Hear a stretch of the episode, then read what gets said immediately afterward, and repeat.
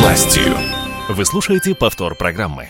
Здравствуйте, меня зовут Дина Экша-Посохова. Как часто вместо звонка, чтобы что-то узнать о работе какой-то организации или ведомства, вы заходите в интернет?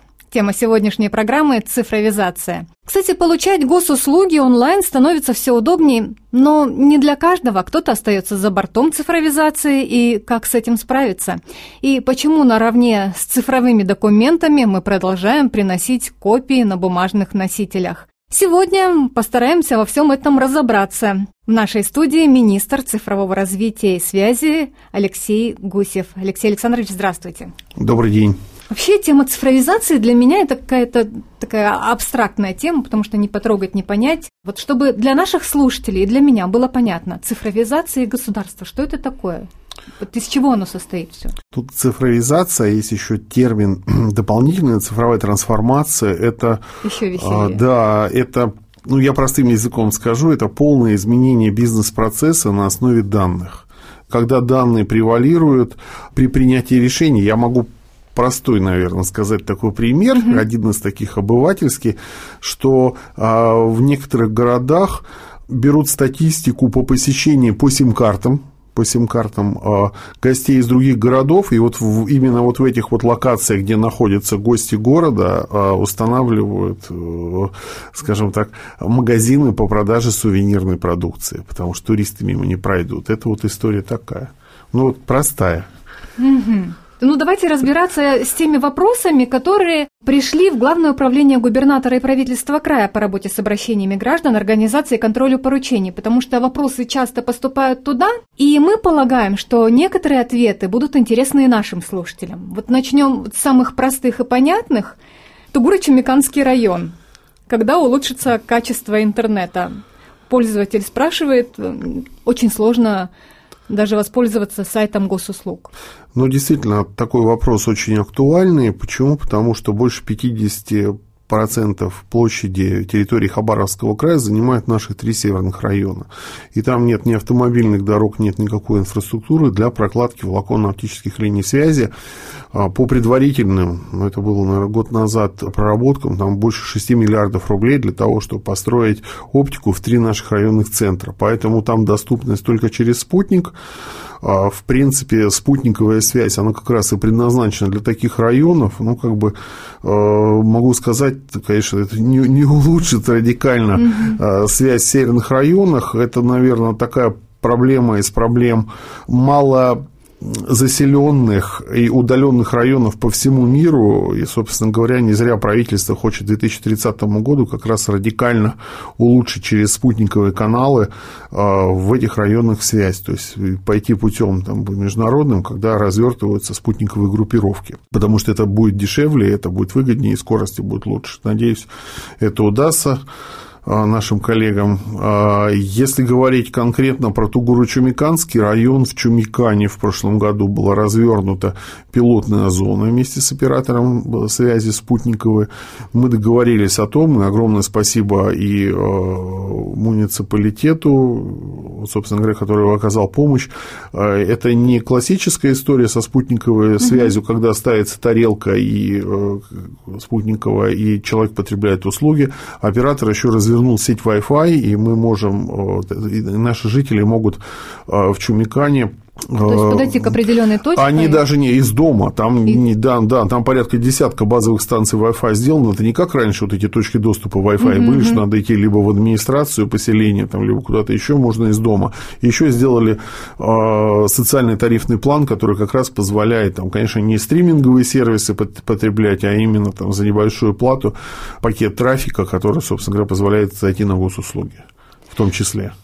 Я позволю обратиться сейчас к нашим слушателям. Если у вас вдруг возникнут вопросы, присылайте сообщение на наш эфирный WhatsApp «Радио Восток России» плюс 7 909 840 тысяча ровно. Если вопросы поступят, мы передадим их вам, а вы уже а, ответите на них. Я сейчас говорю о тех вопросах, которые вот точечно касаются, потому что сейчас больше общих, сказала я, но посмотрела на следующий вопрос, а он из поселка Ягодный.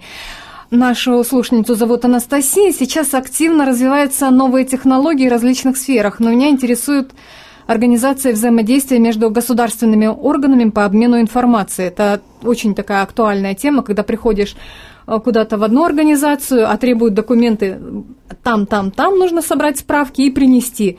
Вот сейчас это налаживается связь между органами государственными, чтобы не ходить, не везде собирать справки, а чтобы можно было прийти, тебе сказали так, но это мы сделаем сами, у нас тут все цифровизовано? Уже, наверное, в большой степени а, вот именно обмен данными между ведомственными при оказании услуг государственных угу. населению и организациям. А, порядка 400, порядка 400, наверное, сведений передаются по электронным каналам, и, собственно говоря, люди не, не обременены на самом деле сбором этих справок. То есть все, конечно же, зависит от регламентов, но я хочу сказать, что и все ведомства государства идут по этому пути. Почему?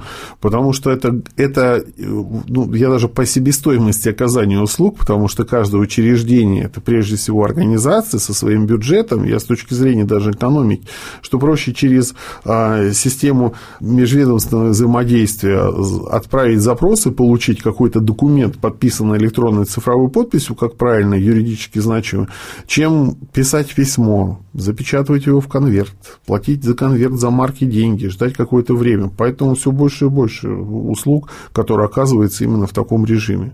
Как пример, можно посмотреть различные услуги на сайтах госуслуг региональном и, и э, федеральном, также в МФЦ.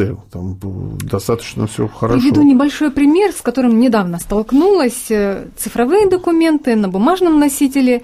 Ребенок отдыхал в лагере, и чтобы получить э, компенсацию от правительства края за путевку, все равно приходится помимо документов, которые есть в цифровом виде, приносить бумажные, там все подписывается, пишется заявление, и все равно в цифровом виде все полностью сделать нельзя. Ну, еще раз повторюсь, это все зависит от регламентов тех учреждений, которые предоставляют услуги, и зависит от интеграции и вообще э, интеграции системы, готовности одних ведомств предоставлять данные другие, потому что некоторые действительно требуют бумажные основы, такие, к сожалению, там, или, не знаю, к радости, для того, чтобы уберечься от мошенников, да, такие процедуры и регламенты. Поэтому надо смотреть каждую услугу. Еще раз повторюсь, что каждое ведомство ведомство, оно стремится уйти от бумаги для того, чтобы это сделано было быстро. Я как простой пример для организации это э, услуги Росреестра, которые оказывает МФЦ.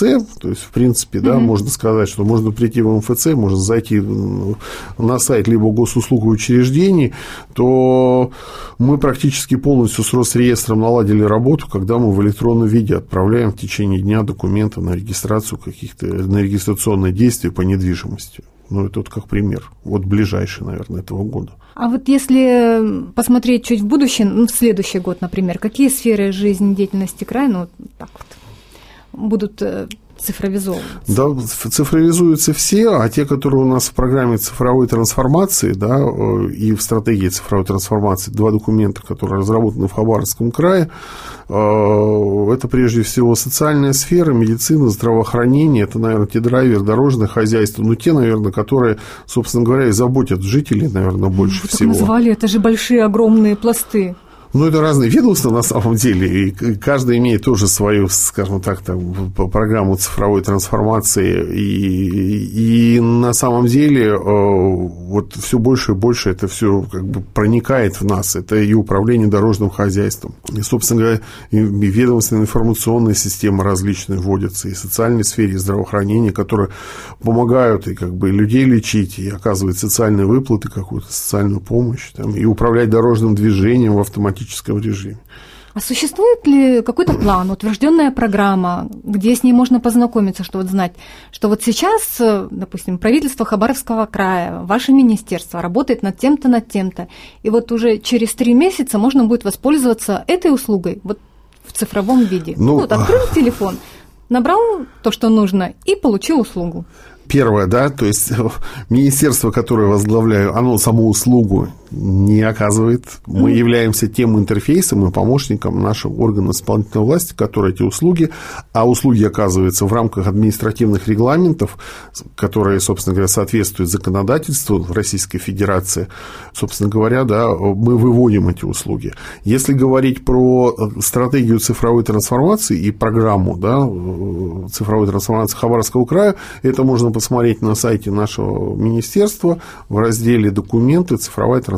То есть там два документа можно увидеть. Я напомню нашим слушателям, что мы сейчас беседуем с министром цифроразвития и связи Алексеем Гусевым.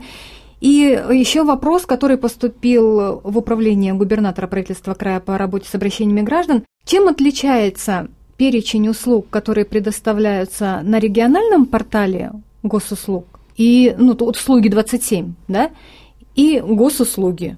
Это два же разных портала? Или один в одном? Или как они вообще взаимодействуют и в чем разница? Нет, это действительно два разных портала, и, наверное, большинство услуг, они не пересекаются, которые можно получить либо там, либо там. Если говорить про федеральный портал госуслуги.ру, то до недавнего времени э, на него выводились только услуги, которые э, оказывали федеральные органы исполнительной власти. С, вот буквально с прошлого года туда были выведены почти 90 социально значимых услуг именно регионального и муниципального уровня. То есть пошли дальше развивать этот сайт. А, прекрасно понимая, что не все услуги предоставляет федерация, а, было принято решение несколько лет назад о развитии сайта собственного, но это, как правило, такой путь во многих регионах, собственно говоря, начат и до сих пор продолжается. Это сайт региональных услуг, услуги 27.ru. И это как раз для региональных услуг и для услуг наших муниципалитетов, потому что они тоже оказывают услуги. И вот как раз ближе к региону все-таки сайт услуги27.ру. Как пример могу сказать, что у нас а, а, ну, как бы жизнь, жизнь как раз вносит а, свои коррективы с точки зрения цифровизации, цифровой трансформации. Это как раз о чем мы говорили по поводу того, что ведомство все уходит, уходит в цифру, освобождает людей от сбора различных справок.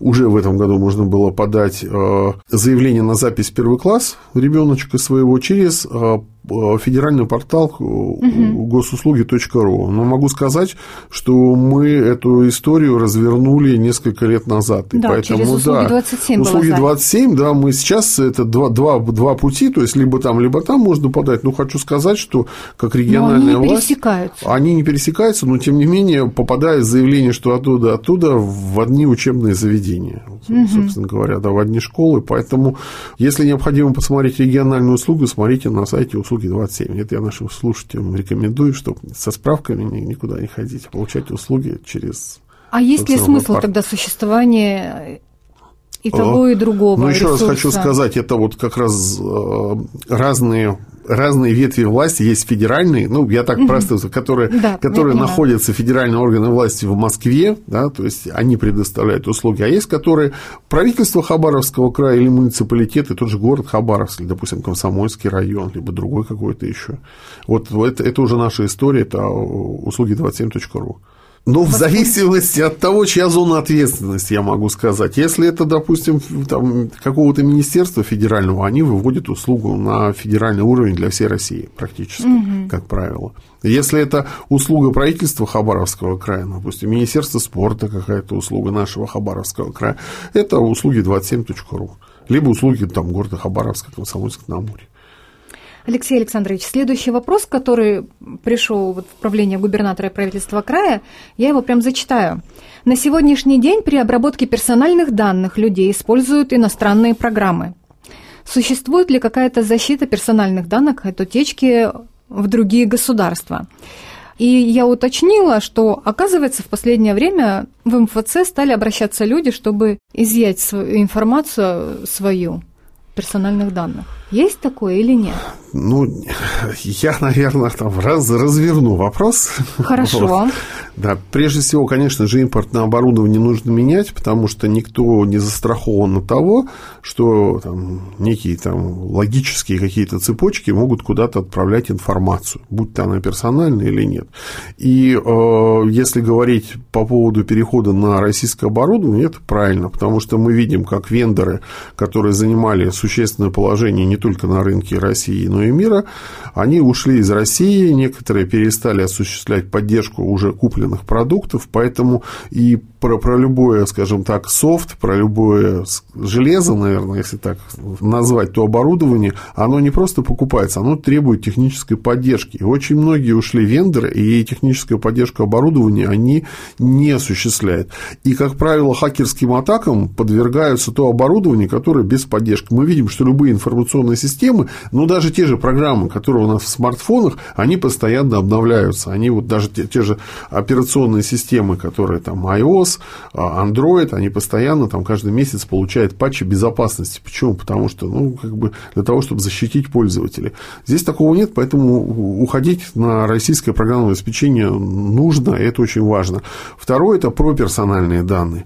Персональные данные действительно а, необходимо э, хранить с определенными требованиями, как раз хранятся с определенными требованиями по хранению, а, должна, должны компьютеры информационные системы соответствующим э, образом аттестовываться для того, чтобы избежать как раз утечки. И, ну, прежде всего, конечно, хотел сказать бы э, нашим слушателям, что не нужно никому давать свои персональные данные, особенно каким-то сомнительным лицам в интернете, которые непонятно, что с ними будут делать. А персональные данные – это те данные, которые могут идентифицировать вас как личность. То есть, это номер телефона, электронная почта в совокупности, допустим, с фамилией, и отчество, то есть, дата рождения. Вот как раз это называется персональные данные, которые ты прочитал, и ты можешь понимать, что это именно это конкретный человек. Есть такой термин «цифровая гигиена». Я очень рекомендую как бы вот э, прочитать, если кто не знает, а кто знает, как бы вот пользоваться теми рекомендациями, которые там есть по МФЦ. Это третий, наверное, вопрос. История по посещению очень многими нашими земляками, да и не только в Хабаровском крае, но по всей России, заявление о том, чтобы э, не допустить сбор персональных данных, о, персональных биометрических данных, да, прошу прощения, на уровне государства. На самом деле там никаких сроков нет, там все старались до 1 октября подать заявление. Это не так. По законодательству в любой момент можно это сделать. Второе, эта история очень хорошая с точки зрения того, что как раз мы говорим про утечку персональных данных. Как правило, там 99% собирали э, биометрические данные, а это лицо и голос. Вот в, в данном конкретном случае это банки для того, чтобы идентифицировать человека. Это по поводу как, начала нашей передачи, что, может быть, скоро откажемся от бумажных документов. Банки это много делали, но эти банки хранили вот эти вот биометрические данные каждый у себя на серверах. Чем больше мест хранения, то есть наше лицо одно, голос один, и хранят разные организации. Чем больше мест хранения, тем, э, наверное, больше предпосылок их утечки. Поэтому государство приняло решение хранить их в одном очень хорошо защищенном месте. То есть это как раз государственная информационная система по хранению биометрических данных. И если сейчас вы приходите в банк, если сейчас вы приходите в банк, то банк не из своих серверов сверяет твое лицо, а делает запрос как раз оператору биометрических данных, тот или иной человек или нет. То есть сам не хранит это. Это на самом деле очень правильно. Вот. А если человек не хочет биометрическими данными, чтобы его пользователь, то есть в МФЦ идти, наверное, не нужно, я дам совет. Можно зайти на портал госуслуг федеральный, госуслуги.ру, угу. в поисковике набрать биометрия, и вы попадете в тот вы попадете на страницу, либо там вас перебросит, скажем так, тот раздел, где можно увидеть, давали ли вы кому-то биометрические данные или нет. Если вы не давали, то можете спокойно, как бы это я нашим слушателям, как бы спокойно дальше, собственно говоря, не переживать. А если такие данные вы давали, вы увидите их, вы можете удалить, и больше никто без вашего как бы, позволения, без вашего волеизъявления ими не будет пользоваться. Думаю, полезная была информация. Ну, я, я советую зайти на госуслуги всем. Как бы кто опасается, есть такие люди, мы общаемся. Зайдите либо в приложение, либо на сайт госуслуг. Там все увидите. Введите в поисковике биометрия, робот Макс вам подскажет. Обратимся к роботу. Кстати, вот об искусственном интеллекте следующий вопрос, Алексей Александрович. Современном обществе активно внедряют технологии искусственного интеллекта. Планируется ли внедрение данной технологии в деятельности государственных органов? Ну вот вы сейчас как пример привели, да, получается, робот Макс. Это, это и есть? Ну, это ну, один из, наверное, проектов. И действительно, если говорить про искусственный интеллект, то чат GPT, конечно, он провел, так, произвел, конечно, фурор огромнейший да, для всех жителей э, планеты нашей. Уже и, и российские такие программы искусственного интеллекта, там, и картины рисует, и уже вот буквально вот слушал информацию по поводу того, что уже книги пишут. Вот. Продолжение бестселлеров с помощью искусственного интеллекта, причем как бы не соблюдая авторские права. Вот. Это действительно будущее, это технология, которая будет позволять и позволяет экономить время человека. То есть, когда там, нейросети, алгоритмы, когда обрабатывают информацию практически без участия человека в большей части, они принимают какие-то решения. Как пример можно назвать то, что внедряется в медицину, это когда различные исследовательские снимки рассматривает искусственный интеллект и уже э, врачу дает уже практически подготовленное решение с огромной степенью достоверности. Ну, тут сплошная польза, как, так как вы описываете, ошибиться ну, я про простые примеры. Есть такой, такие, такие так называемые интеллектуальные транспортные системы. Ну, вот простой пример – это система управления светофорами тем же. Да? То есть, когда, э, когда дорожное движение регулируется не как настроен по таймеру да, светофор, не как в ручном режиме там, через мониторы оценивается обстановка, а когда специальные датчики анализируют или, допустим, информационные системы, допустим, те же какие-то программы, которые вот мы на смартфонах используем с отслеживанием, там, картографические сервисы, когда автоматически эти светофоры как бы управляют дорожным движением без человека и, и лучше иной раз, чем человек. Ох, какое интересное будущее нас ждет. Я благодарю вас за разъяснение, за ответы и нашим слушателям, и тем, кто написал в Главное управление губернатора правительства края по работе с обращениями граждан. Думаю, что мы ответили на часть вопросов. Если вдруг еще остались вопросы, можете присылать их на наш эфирный WhatsApp плюс 7 909 840 тысяча ровно. Мы обязательно вопросы передадим. На ваши вопросы отвечал министр цифрового развития и связи Алексей Гусев. Благодарю вас. Спасибо. В студии была Дина Якша-Посохова. Всего доброго. До новых встреч.